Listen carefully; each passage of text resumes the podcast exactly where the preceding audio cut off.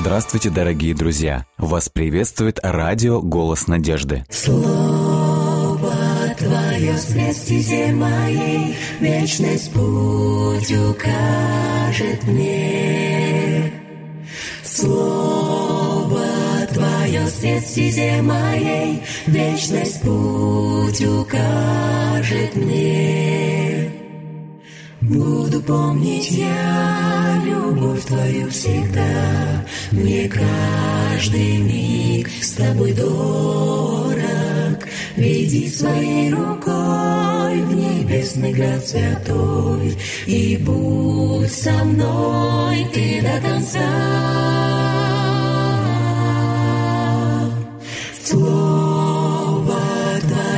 Свет стезе моей, Вечность путь укажет мне. Слово Твое свет стезе моей, Вечность путь укажет мне. Если убоюсь, если я с пути собьюсь, Знаю я, Ты со мною, И в Твоих руках исчезает страх. Будь со мной Ты до конца, до конца. Слово Твое свет стезе моей, Вечность путь укажет мне. Слово Твое свет стезе моей, Вечность путь укажет мне. Вечность путь укажет мне. Псалом 24. «К Тебе, Господи, в молитве возношусь я всей душою. Тебе доверяюсь, Боже мой, не оставь же меня в стыде, не дай врагам восторжествовать надо мною. Ведь надеющиеся на Тебя посрамлены не будут, приткнуться и посрамятся поступающие вероломно. О путях своих, Господи, поведай мне, ходить стезей Твоей, научи меня. Веди меня тропой истины и наставляй меня, ибо Ты, Бог мой, Спаситель мой, с томлением я ожидаю Тебя целый день. Господи, молю Тебя, не забудь о своей милости и неизменной любви, вечны они. Не храни в своей памяти грехи юности моей и преступления мои, но по любви своей и благости помни обо мне, Господи. Добр и справедлив Господь, посему наставляет грешников на путь истинный. Кротких приводит Он к здравым суждениям, учит смиренных ходить путями Его.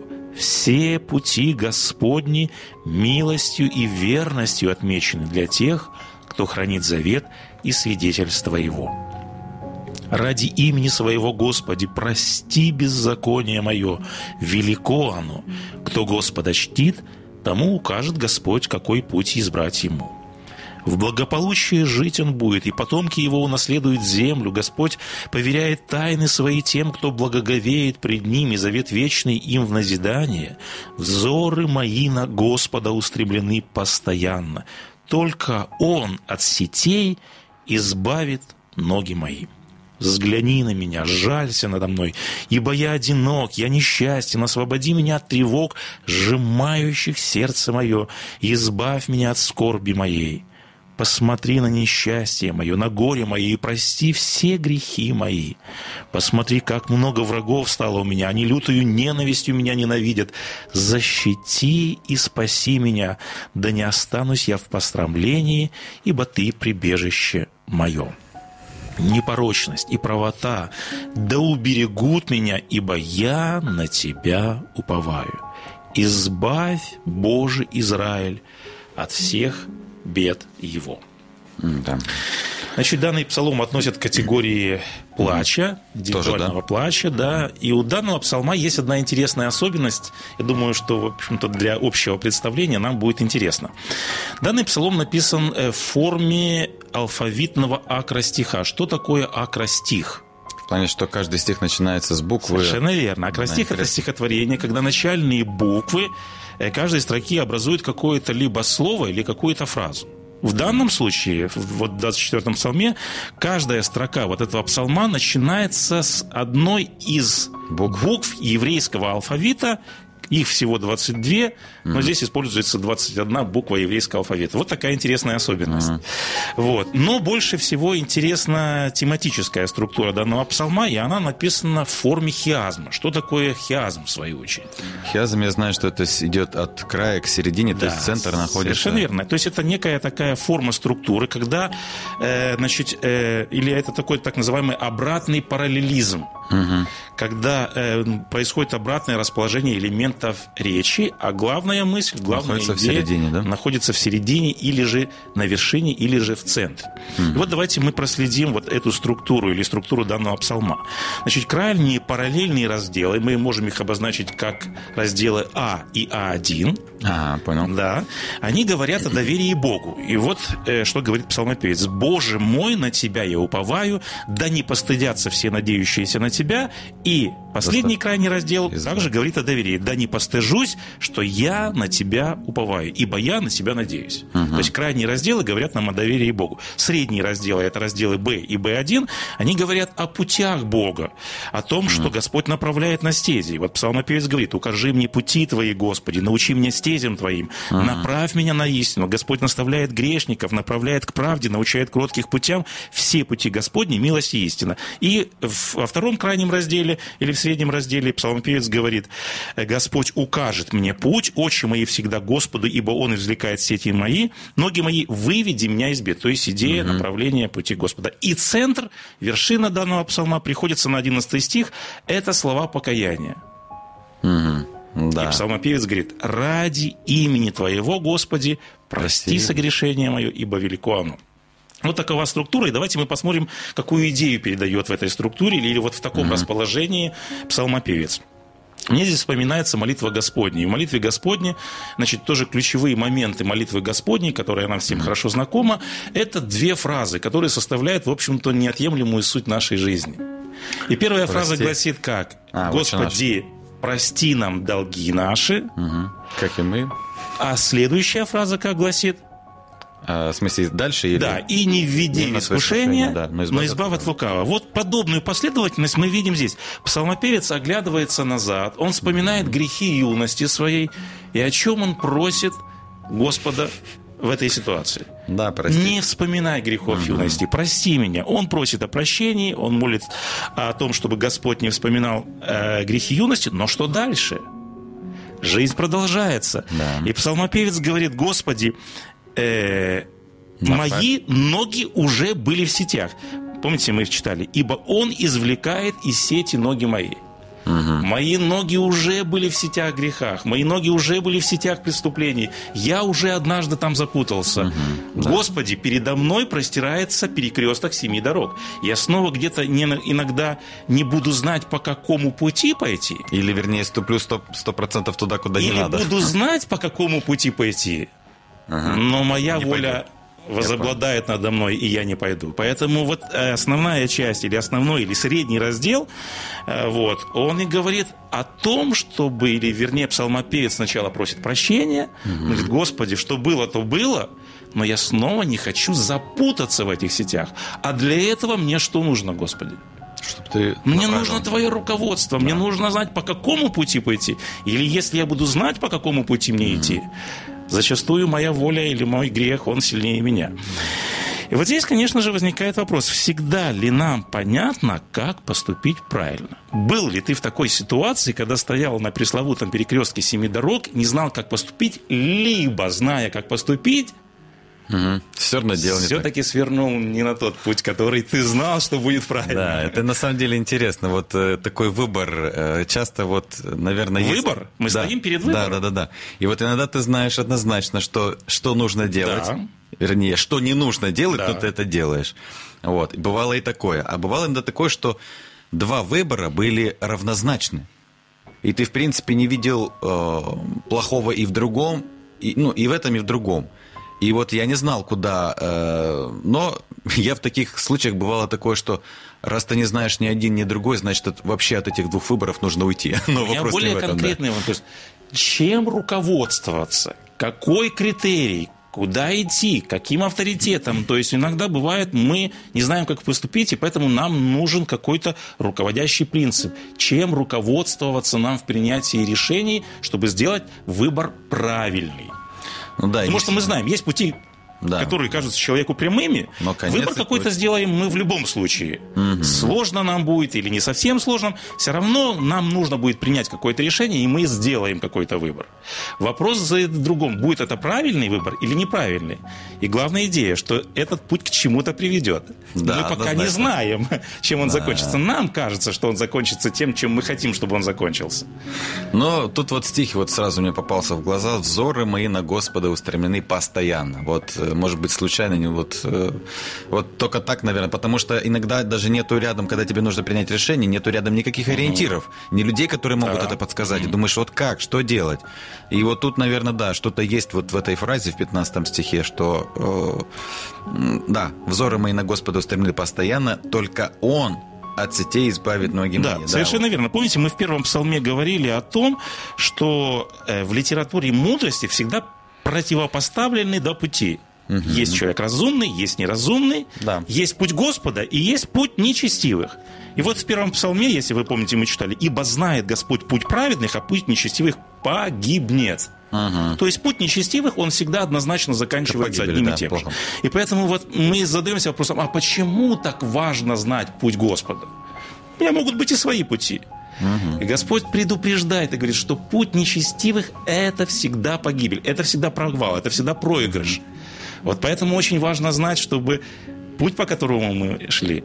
Поэтому, конечно же, прежде всего мы, как ты верно подметил, руководствоваться должны Словом Божьим, волей Божьей. Но здесь у меня бывает вопрос. Бывает так, что мы сталкиваемся с жизненными обстоятельствами, которые вроде бы как не прописаны в Священном Писании. То есть, да, мы согласны, что есть уставы, есть законы, есть принципы, которыми мы должны быть руководствоваться. Но бывает так, что бывает мы попадаем в жизненные обстоятельства, которые вроде бы как бы ну, не оговариваются в Библии конкретно. Да. Куда пойти, куда поехать, э, какого человека выбрать и так далее и тому подобное. Ну да. Потому что есть как бы много таких моментов, которые вроде как не оговариваются. Но зачастую бывает это моменты судьбоносные. И вроде бы как в Библии не сказано, вот что нам делать в этой ситуации.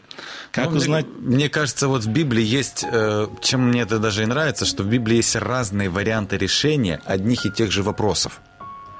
И э, вот тут, не знаю, вопрос правильный. Нет, наверное, идеального решения на, на конкретную ситуацию. Всегда есть индивидуальный ответ на конкретную ситуацию. Вот мне кажется так. И Бог каждый Вопрос раз... в том, как его узнать. Он есть. У Бога он есть. Как нам услышать этот голос Бога? Вот Ну, мы вот часто это тоже сталкиваем- вопрос, да, э, да, очень вот сложный уже, Очень да, вот. сложный. Давайте мы проследим одну интересную ситуацию, опять же, из жизни Давида. И мне, в общем-то, она очень нравится, и она меня всегда вдохновляет. Но прежде всего хотел вспомнить один из титулов, который сам Господь дает Давиду. И в первой книге царств Господь говорит о Давиде так. Это муж по сердцу моему. Да, есть такой стих, очень, да, Господь говорит, это человек, который мне нравится. Шутка ли удостоится такой чести, когда сам Господь Бог скажет обо мне, вот этот человек мне нравится. Хотел бы ли ты, или хотели бы мы Ну, удостоиться такой чести, чтобы сам Господь провозгласил, говорит, да, это, Это человек, мне по сердцу. Да, вот это на самом деле, эта фраза была Это сказана только один стоит, раз. да. Да, на самом деле. Вот. Что так нравилось Богу в Давиде? Чем, почему, как бы, да, так величался Давид в глазах Бога? Почему он удостоил такой высокой чести и такой высокой оценки? Вот здесь давайте мы рассмотрим одну конкретную ситуацию. Смотрите, что сказано в книге Царств. Первая книга Царств, 30 глава. В третий день после того, как Давид и люди его пошли в Секелак, амаликитяне напали с юга на Секелак и взяли Секелак. И сожгли огнем, а женщин, и всех детей, и в городе написано э, и сыновья, и, а, да, значит, до малого, до великого увели в плен, э, вот, э, не умертвили, и дальше сказано, возвращается Давид, со своими воинами. Написано, и пришел Давид, и люди его к городу, и вот он сожжен огнем, а жены и сыновья и дочери их уведены и взяты в плен. Выжженная земля Да. И никого из близких и родных. И вот попробуйте представить себе вот эту ситуацию драматическую. Все нажитое, все имущество, да. жены, дети в один момент исчезли. Все пропадает. И вот здесь вот эта драма, драма вот этой ситуации описана в четвертом стихе. Посмотрите, что сказано. «И поднял Давид и народ, бывший с ним, вопль, и плакали, доколе не стало в них силы». Представьте себе, это а. мужчины, это воины, которые были не в одном бою. Да. То есть их, казалось бы, сердца закалены, как сталь, угу. но они плачут и написано, плакали, докуда не стало у них сил. Невероятная скорбь. Вот такая ситуация. Mm-hmm. То есть, когда мы сталкиваемся с такой ситуацией, мы сердцу ничего не можем приказать, оно плачет. И посмотрите, несмотря на вот эту ситуацию, что еще приводило Давида в огорчение? В шестом стихе сказано, народ хотел побить его камнями. За что народ поднял восстание на Давида? Воины. Да. В другом месте сказано, что, э, значит, когда восстал Весолом, написано, что э, о воинах Давида сказано, что они были сильно раздражены, как медведица в поле, у которой uh-huh. отняли детей. То есть такой вот да, образ. Да, в подобной да. ситуации мне видится как то же самое то было. Воины восстали против него, и они были разъярены, как медведица, у которой отняли детей. Почему народ восстал на Давида в этой ситуации? То есть мало да, того, что Давид видит сам ситуацию, а тут еще народ вот восстал против него в этой ситуации. Может быть, Ему это... и так непросто. А тут еще вот, как бы, казалось бы, наоборот, Давида бы поддержать, Давид, давай как-то вот мы вот... Возвратим. Ну, да, да, да. То есть, как бы поддержку какую-то, а он, наоборот, не видит поддержку, а наоборот видит еще и вот такое сопротивление со стороны народа. То есть, скорее всего, народ обвинял Давида за то, что он не предусмотрел и Эту не обеспечил да, надлежащую защиту стан. И вот что на сердце Давида? Дальше сказано, Давид был сильно смущен, мысли зажаты, да, ситуация безвыходная. И, в общем-то, в этой ситуации надо что-то делать, надо что-то предпринимать. Поэтому они, в общем-то, и начали совещаться. Что делать? Ты уже верно подметил. Скажи, вот в этой ситуации много вариантов Один только вариант идти спасать. Ну, нет, можно, конечно, остаться там и дальше плакать, но просто смысл это никак не решит твою проблему. Мы немного выше говорили, что бывает ситуация действительно, когда мы не знаем, что делать, но здесь ага. ситуация совершенно другая. Что такое опыт? Опыт, когда ты уже не один раз был в подобной ситуации, и ты уже автоматически знаешь, что да. они воины, они неоднократно были в ситуации, когда нужно было постоять за себя. И поэтому, как воины, для них это была не, не новая ситуация. ситуация да. да, они были опытными воинами. Поэтому э, надо сказать, что у Давида и достаточно сил было для погони. Над чем здесь думать? Что здесь неясно? Казалось бы, все на поверхности. Все очевидно. Близкие люди в беде. Нужно припоясаться мечом, и пойти добиваться своего. И в погоню, да. идти отнимать своих близких. Какие еще могут быть здесь варианты? Но посмотрите, что делает Давид. Чрезвычайно интересно поступает Давид в этой ситуации. Сказано, но Давид укрепился надеждой на Господа, Бога своего. И сказал Давид Авиафару священнику, принеси мне ефот. Авиафар приносит ефот, и написано, вопросил Давид Господа, говоря, преследовать мне это полчище или, или не нет? преследовать? Догоню ли я их или не догоню? Смотрите, Давид не просит, Господи, дай мне сил догнать, дай мне победу. Если бы у Давида было конкретное уже понимание ситуации, uh-huh. он говорил, Господи, догнать нужно обязательно, ты просто дай мне Силы. сил для этого. Uh-huh. Как просит Давид? Гнаться мне за Гнаться или не гнаться? Вот это и удивительно. Мы видим, что Давид не повелевает, он не указывает Господу, что делать. А он да. спрашивает, преследовать или не преследовать. Поэтому мы видим, что здесь никакого своеволия нет муж по сердцу Бога, он не предпринимает никаких действий, пока не спросит об этом у Господа Бога. Пока нет слова от Господа, Давид ничего не предпринимает. И мы видим, на каком пьедестале, если можно так сказать, Слово Божье у Давида. То есть, какое благоговение или почтение к тому, что по этой ситуации скажет Господь Бог. И мы дальше читаем. «И сказано ему, преследуй, догонишь и отнимешь. То есть мы видим, Господь одобряет, естественно, на эту ситуацию. И вот один важный момент. Посмотрите, как звучит вопрос. А преследовать мне или не преследовать?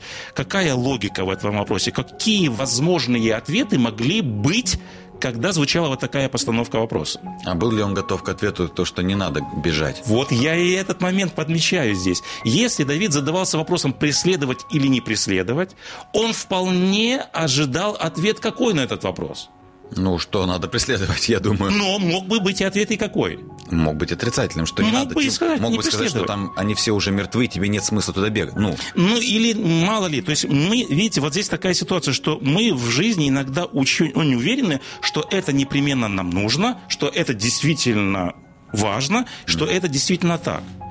Вот. Но мы знаем, что порой иногда говорит нет. Да. на те бывает. моменты, когда мы думаем, что это однозначно должно быть так. И вот здесь возникает вопрос, на что рассчитывал Давид, если он знал, что ответ Бога мог быть нет?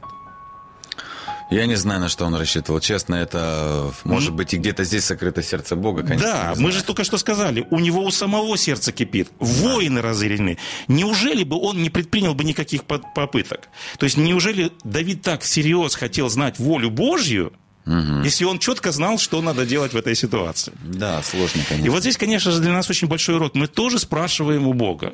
Мы тоже зачастую хотим знать Его волю. Но давайте честно спросим себя, а хотим ли мы, по сути дела, эту волю знать? Да. И что мы будем делать с этой волей Божьей, когда мы узнаем ее, и она может каким-то образом противоречить тому, что мы хотим. И вот здесь очень важный момент. Давид спрашивал, значит, он хотел повиноваться Богу, и он был готов повиноваться Богу, даже если бы в этой, казалось бы, очевидной ситуации ответ Бога мог быть и нет. Вот, поэтому даже если нужно было бы пойти против себя, против своей воли, против разъяренных воинов, Давид все равно бы поступил так, как Я думаю, да. сказал Господь. Библия бы, наверное, мы об Да. этом, наверное, сказала бы что-то, потому что, э, ну, тут, наверное, уже психологический момент. Э, Бог бы мог задать вопрос, зачем ты меня спрашиваешь, если принял уже решение это? Совершенно верно. Бог Да. зачастую так и спрашивает. Да, нас, иногда да. он так и спрашивает. Да, вот. да. А тут никакого вопроса не последовало, он просто сказал, иди и отнимай. Да. Вернее, верни то, что твое.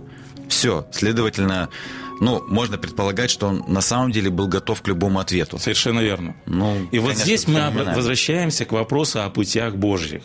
И мы возвращаемся к статусу или к титулу, который Господь сам дал псалмопевцу Давиду. Он говорит, это человек По сердцу моему. по моему сердцу. Посмотрите, что сказано о Давиде в книге «Деяниях апостолов» уже позже. Господь говорит о Давиде те же слова. Говорит, «Я нашел мужа по сердцу моему». Те же слова. То есть мы видим, что Бог ищет каких людей? По сердцу своему. Да, да. И далее Бог объясняет, что именно нравится э, Богу в Давиде. Здесь сказано, здесь же в книге «Деяния апостолов» написано, «Ибо он исполнил все хотения мои». Да. Вот характеристика человека по сердцу Бога. И вот мы видим, что ценно в глазах Бога. Вот это удивительное свидетельство. И вот здесь надо сказать, что у Давида было очень много различных достоинств. Какие были достоинства у Давида, какие мы можем вспомнить так вот на вскидку, какие вот на поверхности были у Давида достоинства? Как у царя. Храбрый. Да, это да, был да. мужественный человек. Да. Мы Мудрый. читаем книгу Псалтыри, понимаете? Этот человек сочетал в себе вот эту, казалось бы, такую брутальность, но, с другой стороны, это был человек романтичный. Пасовец.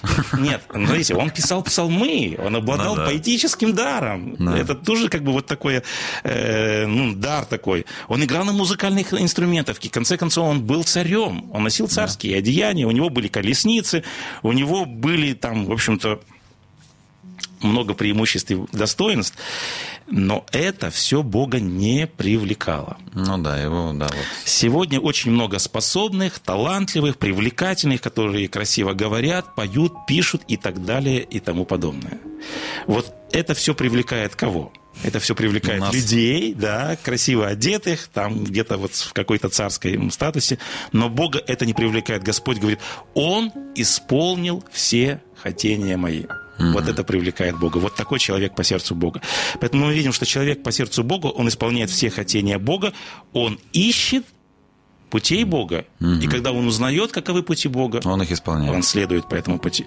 Поэтому сегодня очень важный совет, сегодня нам с самого утра, в начале недели, даже если по-человечески нам кажется что-то в нашей жизни очевидно, даже если вроде нам кажется, что все это понятно, все равно перед нами задача и ответственность домолиться, допоститься, узнать у Бога или быть уверен, что это действительно путь Бога. И только в таком случае мы не просто как бы понравимся Богу, Мне очень нравится текст, который мы неоднократно вспоминали в книге Второзакония. Господь говорит, исполняйте все повеления, чтобы не мне угодить, чтобы mm. как бы мне, капризному Богу, где-то там на небесах было хорошо, а чтобы хорошо было вам. Вам будет благо. У вас будут благословения. И, конечно же, Господь говорит, это будет приятно мне на сердце. Да. Э, комментарий прислали вот Леонид Черепанов. Я бы тоже хотел быть подобно Давиду, нравиться нашему Богу. Аминь. И да, пусть Бог исполнит это желание в вашей жизни. И еще одна уже молитвенная просьба – Приветствую вас, дорогие друзья. Слава Богу, что посредством радиовещания есть возможность просить вас об участии в вашем в моей нужде посредством молитвы. Э, меня зовут Вера, а я адвентистка, перенесла инсульт сложной формы. Сейчас стало хуже, врачи бессильны. Надеюсь на милость Божью и вашу молитвенную поддержку. У меня сильное головокружение и слабость. Но Бог поставил, но Бог оставил нам обетование. Если двое из вас согласятся на земле просить о всяком деле, то чего не попросите во имя мое, будет вам. Всякий просящий с верою получит, да.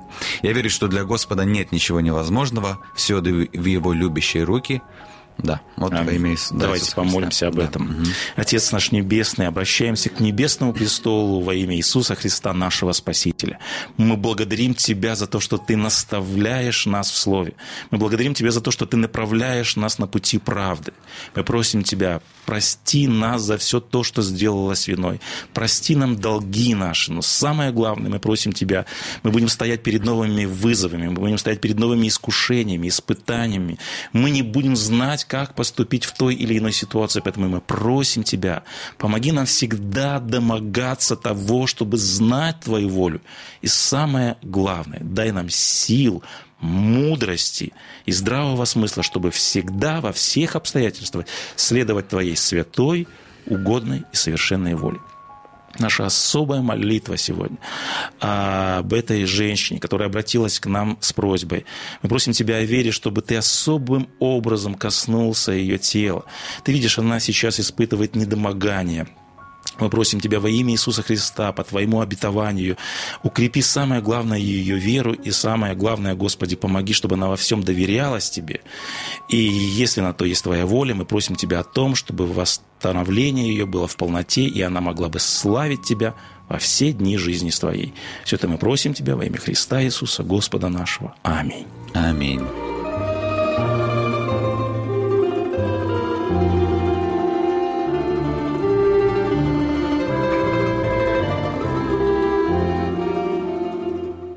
Дорогие друзья, вы можете оставить свои сообщения через WhatsApp и Viber по номеру плюс 7 915 688 7601 или позвонить нам на бесплатную линию, которая работает на территории Российской Федерации. Номер 8 800 100 ровно 1844. 8 800 100 ровно 1844.